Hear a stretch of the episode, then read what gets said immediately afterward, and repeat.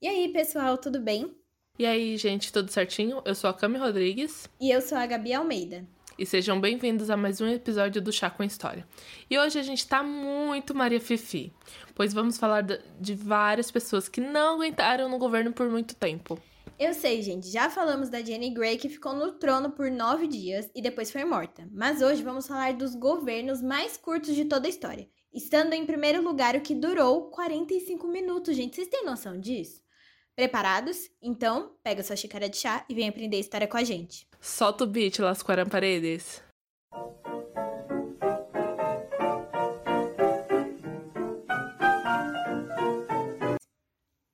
Bom, como sempre, antes da gente começar o nosso top 3, é importante reforçar que todas as fontes estão na descrição do episódio e também na thread do Twitter. Então, se você não segue a gente nas nossas redes sociais, vai aí o arroba, que é o arroba História.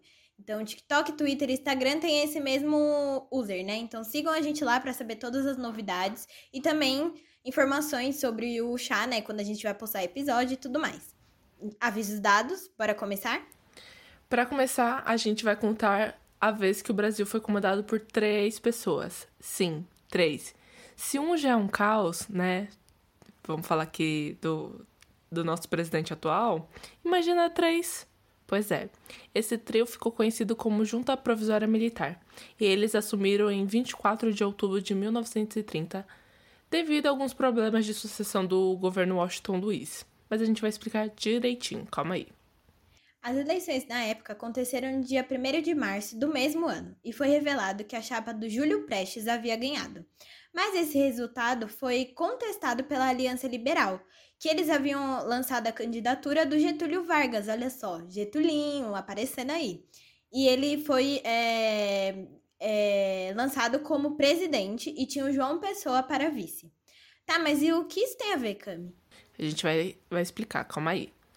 Para começar, a Aliança Liberal era composta por presidenciais e estaduais do Rio Grande do Sul, Paraíba e Minas.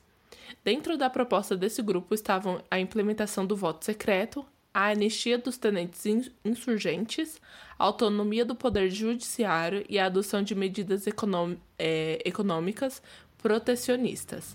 Bom, a treta só começou porque o pessoal da aliança acreditava que as eleições da época tinha, tinham sido fraudadas e por isso o Getulinho ficou a ver navios. Agora, gente, que o pau vai torar, como diz Jojo Todinho. Porque mesmo questionando as eleições, as reclamações foram meio que deixadas de lado, sabe? Tipo, só aconteceu e é isso, entendeu? Estão questionando como sempre questionam toda vez. Em 26 de julho de 1930, João Pessoa, que ia ser o vice do Getulinho, lembra que a gente comentou? Foi assassinado, gente. O atentado contra o João foi motivo por disputas políticas e regionais. Mas no fim, o negócio acabou sobrando pelo governo, pro governo federal, sabe? Então ele que levou a culpa. Ai, eu amo história de política, porque sempre acaba com alguma morte, assim. Pá, baixaria. Aqui, nego morreu. É, é, é uma baixaria à morte, assim. É, eu acho ótimo. É, é como assistir Game of Thrones. É novela mexicana também. novela mexicana. É um Game of Thrones é, mexicano. Mas voltando aqui. Em setembro, o Getulinho ele envia os emissários para o Rio de Janeiro para conversar com a Aliança Liberal, os militares ali para ter um apoio e tirar o Washington Luiz. E dessa forma ele assegurava a saída do Washington Luiz e a presidência dele, entendeu? O famoso golpe, né, gente? O Michel Temer ele chora porque não deu, não foi tão requintado assim o dele. Então, em 24 de outubro de 1930, Washington Luiz foi deposto, minha gente. E assim, ele foi sucedido no mesmo dia pela junta militar dos generais Augusto Tasso Fragoso, João de Deus Mena Barreto e pelo almirante José Isaías de Noronha. Durante esse tempo, os três começaram a designar ministros e depunha todos os generais atrelados ao Washington Luiz. Então eles começaram a fazer meio que uma limpa, sabe? Enquanto isso, as tropas comandadas por Getúlio estavam a caminho do Rio de Janeiro que naquela época era a capital do país, para tomar o poder. Todo esse, é, todo esse tempo, a junta provisória entrava em contato com Getúlio através de telegramas, garantindo que, que assim que ele chegasse, né, eles iam passar o poder do governo federal para ele. Então, ficou aí. De todo modo, o povo ainda ficou com o pé atrás, né? Porque imagina, tu olha pro governo, pá, três militares comandando o país. Assim, a gente, por experiência própria, a gente sabe que não é bom. Mas essa suspeita passou quando, em 28 de outubro, o Tasso Fragoso ele estabeleceu o Getúlio, o Oswaldo Aranha e o Lindolfo Collor as condições de, para a sucessão do governo. Mas o Getulinho mesmo só assumiu no dia 31 de outubro, que foi quando as suas tropas chegaram, chegaram no Rio de Janeiro. No dia 3 de novembro de 1930, o general Tasso passou o governo federal para o Getulinho. Ou seja, eles assumiram o BO por 10 dias até o Getulinho chegar com tropa, com a porra toda que precisava. O famoso golpe. o Lollapalooza. O Lollapalooza, gente. Eles fizeram o Lollapalooza no Rio de Janeiro e, e deu certo, tá vendo? Getúlio comandou. Dominou tudo porque ele achou tudo uma injustiça. Ele falou isso, ah, injustiça, roubaram a votação. E aí chegou lá e... Aí ele vai lá e dá um golpe. É. Tendência, gente. Getulinho transcendeu. transcendeu. Como você resolve as coisas que você acha que não tá certa? Vai lá e dá um golpe, é isso. sobre isso. Bom, gente, agora a gente vai pro nosso top 2. Por quê? O próximo ficou num tempo bem mais curto, mais precisamente três dias. Carlos Coimbra da Luz nasceu em Três Corações, Minas Gerais, em 4 de agosto de 1894. Em 1920, ele resolveu se dedicar à advocacia e ao jornalismo. Três anos mais tarde, ele foi eleito a vereador em Leopoldina. E foi assim que ele começou a entrar na política. Tem várias coisas que ele fez parte, Câmara dos Deputados e tudo mais. Mas o mais importante foi nessa época aí que ele resolveu entrar e assim adiante. Bom, a Gabi já até falou, mas foi nessa época que ele foi eleito à presidência da Câmara dos Deputados do Getulinho. Mas ele havia se suicidado, né, Getúlio? E quem estava no seu lugar na época era o presidente Café Café Filho, que foi o vice do Getúlio.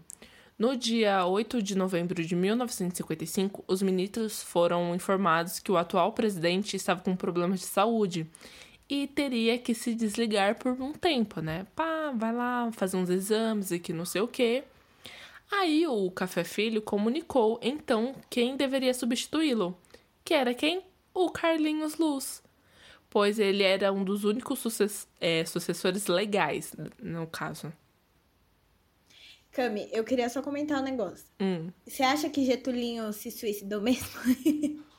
ah, eu acho. Imagina o drama, pá. Eu gosto dessa história. É, então, porque tem uma teoria que, bem forte que fala que não, né? Que ele foi assassinado. E eu acredito nessa teoria. É que você é, com, é. Como é que fala? Conspiracionista. Conspiratória. É. É.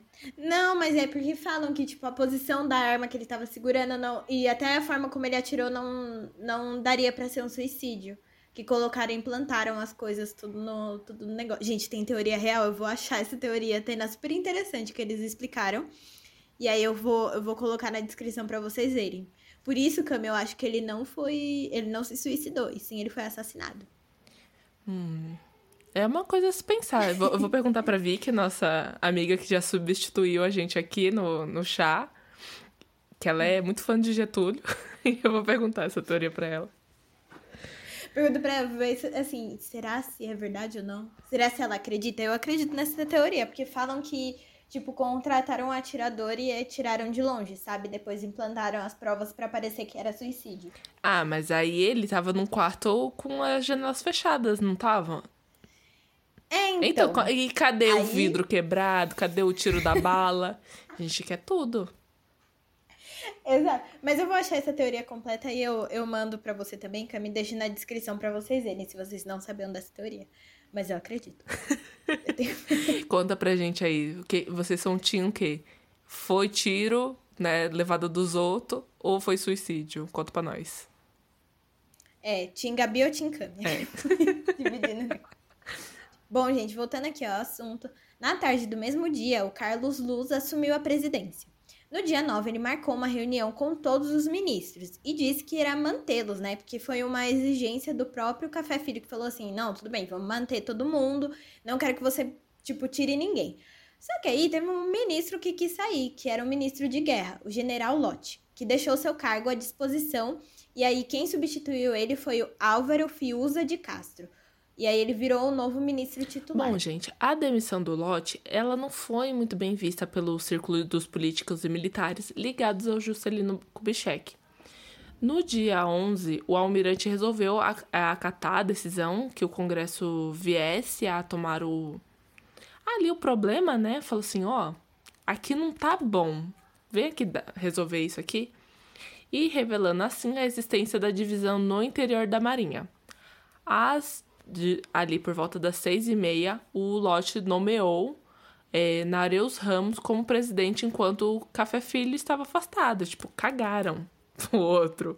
E em seguida, o novo presidente chamou os novos ministros e convidou o Lotte a se sentar na nova cadeira como ministro de guerra. Tipo, ele falou assim: você tirou meu emprego? Porra, eu vou tirar o seu e eu volto pro meu. Palhaçada. Ele juntou a galera pra tirar que para tirar o chefe, entendeu? Eu achei ótimo. Ele tirou, Cami. É outro golpista, tá vendo? Getúlio. o Getúlio já tinha, não estava mais lá, mas as pessoas continuaram com, com o feeling dele, tá vendo? Exatamente. No dia 24 do mesmo mês, atendendo os pedidos dos militares, o Congresso declarou estado de sítio, que foi prorrogado em 1 de janeiro de 1956 a 21 de fevereiro do mesmo ano.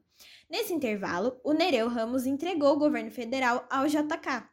Basicamente, gente, Carlos Luiz foi deixado de escanteio porque foi acusado de conspiração por não querer entregar o poder ao presidente eleito, né, que era o Juscelino. Então, tipo, acusaram dele do bagulho nada a ver, aí afastaram o cara e ele ficou apenas três dias.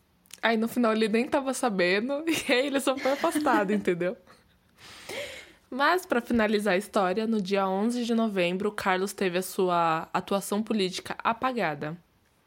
E aí foi isso, gente. Ele desapareceu, né? Da história. Quer dizer, ficou como a pessoa que ficou mais curto tempo aqui no Brasil. Mas, hum. Gabs, a gente vai falar de alguém, de alguém que ficou menos tempo ainda. Você acredita nisso? Você acha que é impossível? A gente tá aqui para falar para vocês que tem uma pessoa que ficou menos tempo. Então, o alvo dessa vez é Pedro José Domingo de la Canza Manuel Ma Maria Lascoran Paredes. Aqui foi todo espanhol que minha avó me ensinou, entendeu? Foi tudo aqui. Mas nós vamos chamar aqui de Pedro porque assim, não rola repetir tudo isso. Muito obrigada, Camila, porque eu não ia conseguir fazer o sotaque espanhol. Bom, gente, em 19 de fevereiro de 1913, o presidente do México era Francisco Madero. Ele tinha iniciado seu mandato em 1911, bem no momento da Revolução Mexicana. Sua maior promessa de governo era a reforma agrária. Madeiro começou com força e tinha apoio dos exércitos revolucionários de Emiliano Zapata e Pancho Villa. O problema é que assim, ele prometeu muito essa reforma agrária, só que depois que ele conseguiu o poder, ele esqueceu das suas promessas, né, como um bom político. Vendo que não tinha solução, né, o Zapata e o Villa, eles eram, tipo, as cabeças desse movimento pela reforma agrária, né? Eles eram a cabeça desses revolucionários e eles abandonam o apoio que eles tinham dado ao Madeiro e iniciam uma ofensiva militar contra ele. Como, isso, como se isso não fosse pouco, né? Já ter duas pessoas ali com, com causando no seu, no, no seu país, a oposição resolveu arquitetar um, um, golpe de Estado. Os conservadores, que era a oposição, foram liderados pelo general Victoriano Huerta. Huerta ordenou que Madeira e seu vice, José Maria Pino Soares, é, fossem presos e assinassem as suas renúncias. O Madeira até tentou resistir, mas o general mandou matar o irmão do Madeira para dar uma pressão. Gente, meu Deus, que novela mexicana! é muito, eu amei essa história. Gente, sério, toda vez quando tem treta política, alguém vai morrer. Pode ter certeza. Alguém morre e vai dar alguma treta. Isso aconteceu na Primeira Guerra Mundial, tá bom? E tá acontecendo agora, tá vendo, né? Mas aí tudo Sempre. bem. Aí, gente, não teve jeito, né? Eles assinaram a renúncia e, de acordo com a Constituição mexicana, quem deveria assumir nesse caso deveria ser o secretário das Relações Exteriores. Aí surge o nosso Pedrinho. Aí, gente, em 19 de fevereiro de 1913, às é, 5h15 da tarde. Preste atenção, 5h15 começou o governo do Pedrinho. Ele não deu discurso, ele não criou lei, ele não fez nem, não deu nem medida provisória. A única coisa que ele fez foi nomear o Huerta como secretário de Relações Exteriores. Lembra? Que a pessoa que não tem mais ninguém ali no governo. E a pessoa que sucede é quem? O secretário de Relações Exteriores. Por isso, ele nomeou Huerta. O Huerta, com um novo cargo, foi até a residência presidencial, onde o Pedrinho estava já esperando ele para poder passar o cargo, porque ele não tinha intenção de continuar no cargo. Ou, no caso, ele não queria morrer mesmo.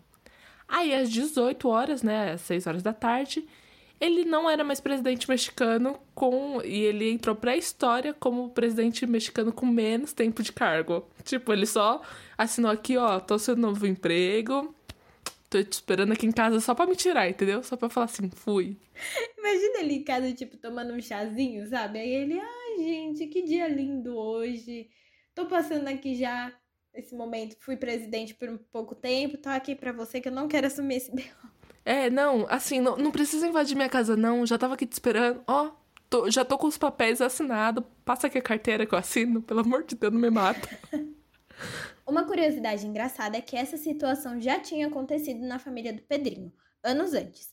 Em 1846, Mariano Paredes e Arrigala, não sei se eu falei certo, avô do Pedrinho, foi eleito presidente do México, mas ele só ficou de janeiro até julho do mesmo ano as tropas mexicanas colocaram pressão e reassumiram o comando do país. Ou seja, gente, é uma farofa. O famoso Lollapalooza. É, gente, assim, é a dança das cadeiras, entendeu? Ah, aceitei, pá, tirei, coloca aqui ó, algum general, senta outro, bota um general, mata um irmão, mata uma mãe. É assim que, que se toma um governo, entendeu? É um Game of Thrones, gente, só que mexicano. Estou perdendo essa, essa história. Bom, voltando aqui pro Huerta, ele também não durou muito no governo, como a gente falou, é um Lollapalooza, é um, uma dança das cadeiras, né? Vocês lembram lá do Zapata e do Vila?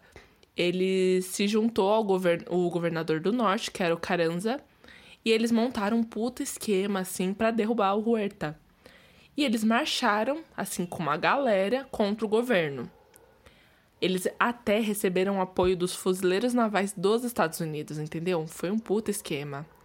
E eles derrotaram Huerta em junho de 1914. Elegeram Carranza como presidente e anos depois eles morreram também, porque a galera do exército não curtiu muito, entendeu? E derrubaram. Mataram primeiro o é, Zapata e depois o Vila. Meu Deus! Bem tranquilo bem legal mesmo, só gente boa gente, no governo. Que caos! Eu adorei, Camila. Eu achando que gente... nosso país já tinha passado por várias situações difíceis. Não, gente, se aqui tá ruim, tem sempre um pior. Pensa nisso. Então, e para vocês terem uma noção, a metade desse episódio era já o tempo do Huerta tá indo lá falar com o Pedrinho e foi o tempo do governo dele. Então, metade do, do, do governo dele foi o tempo desse episódio. O que vocês fariam em 45 minutos? O que vocês fazem? Eu não faço nada nesse tempo. é, é muito pouco. Ele se, literalmente só ao tempo de imprimir o papel. É. É verdade, Cami, o que você faria em 45 minutos se você tivesse o poder de comandar o país por 45 minutos? Se eu pudesse comandar o país? Por 45 minutos. Gente, mas não dá tempo nem de ligar o meu notebook nesse tempo. Ai, já ia ligar assim, já ia botar umas lentes pra andar, entendeu? Já ia mandar exilar uma galera, porque assim, eu, eu não seria uma pessoa muito pacífica. Já ia mandar exilar uma galera, já ia mexer ali os pauzinhos, entendeu? Já, já ia meter o louco. E você, Gabs, o que, que você ia fazer? Eu acho que pelo momento que a gente tá agora, eu ia comprar vacina. Ia já fechar com alguém e falar, ai, vamos comprar várias vacinas aí, é isso aí. E aí depois eu, eu ia fazer alguma coisa pra ferrar o Bolsonaro. Mesmo ele não estando mais lá, entendeu? Mas pelo menos ele responder por alguma coisa. Só isso. Ia dar, ia dar pra ter lido pelo menos um e-mail da Pfizer. É. Tá passando? Vai responder não, puta. Ai, eu amo tanto esse meme, meu Deus. Ai, gente, é muito bom. Mas enfim, gente, conta pra gente o que vocês fariam em 45 minutos. Se vocês pudessem comandar o país, seja o Brasil ou outro país que vocês gostariam de comandar. Sei lá, se alguém gostaria de comandar outro país. Enfim, fica aí, cada um né, tem suas manias. Mas enfim, gente, o episódio acabou. Esse episódio foi curtinho, mas foi divertido porque a gente trouxe um top 3 de governos pequenos. Então, conta pra gente qual foi sua parte favorita, o que você achou, contem tudo.